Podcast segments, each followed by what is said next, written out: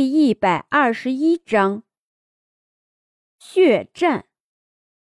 等张逸晨醒来的时候，秦洛风坐在身边。五十万人马就把你吓成这样了？秦洛风脸上的笑容看起来有些不对，实在是太悬殊了。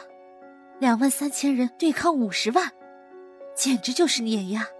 秦洛风轻轻的笑了笑。逸晨，要是我们死了，回不去了怎么办？张逸晨坚定的摇摇头：“不会的，我们不会死的。要是谁敢伤害你，我一定会烧死他们。”张逸晨拥有神力，有冰与火的能力，保护秦洛风还是可以的。算了吧，你还是。现在也不早了，你赶紧睡吧，我在想一些事情。秦洛风亲了亲张逸晨，他闭上眼睛又睡着了。梦境中好像发生了很恐怖的事情。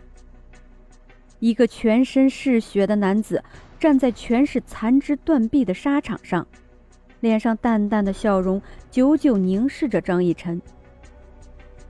看不清那人是谁，但是即便在梦境中，张逸晨还是觉得心痛到无法呼吸。这压抑的感觉让张逸晨泪流满面。那人到底是谁？洛风。张逸晨从梦中惊醒，只见秦洛风依旧在他身边坐着，白净的手指抚摸着张逸晨的脸颊。做噩梦了吗？秦洛风的声音让张逸晨安定了下来，但还是心有余悸。刚刚那个梦暗示了什么？那个人该不会是秦洛风吧？是啊，我我梦到一个人在很多的尸体当中，全身是血，他看着我，我看着他，心里好痛。看着面前的秦洛风，张逸晨是真希望。他们两个没有这么复杂的身份，只想着两人能过着平凡的生活，一生一世一双人。可眼下，两人都是王爷，是将军，有他们该承担的责任。钱洛风将张逸晨抱在了怀里，不要慌，有我在。简单的六个字让张逸晨感动不已，但心底还是有隐隐的不安。看着敌军送来的书信，张逸晨的脑子一片空白。身边的老将军看着张逸晨空洞的眼神，担心的唤了一声：“张将军。”张逸晨一口鲜血吐了出来，晕倒在地。这一晕就是三天。洛风，一声惨叫，张逸晨醒了过来，吓得身边的军医滚在了地上。醒了，张将军醒了。三天的时间，在战场上是十分紧迫的。秦将军不见了三天，张逸晨昏睡了三天。战场上的时间虽然紧迫，可这样的状况只能一直挂着休战的旗子。秦将军在哪儿？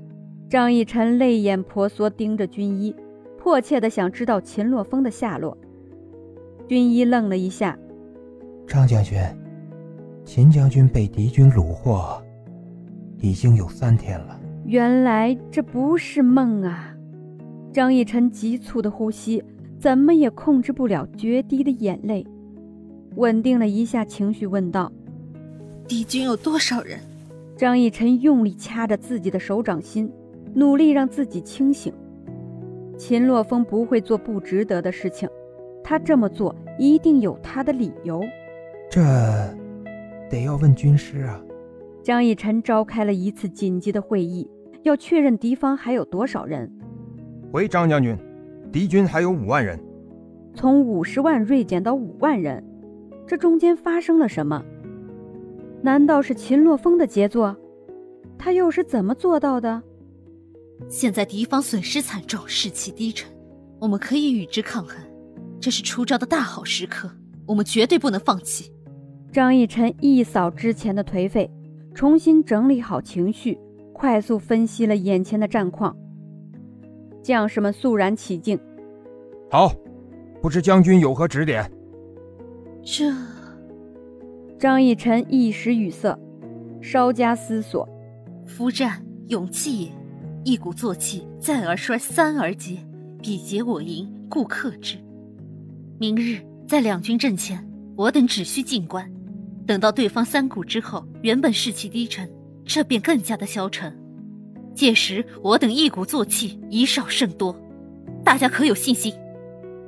既然诸葛丞相的计谋不管用，那就试一试曹刿的长勺之战。张将军不愧为女中豪杰。门外一人应声说道：“那人身着黑衣，脸色苍白，丹凤眼角微微上提，朱唇微张，露出两颗白白的牙齿。你是谁？”张逸晨觉得这人有种莫名的亲切感。看到他，仿佛看到了秦洛风的影子。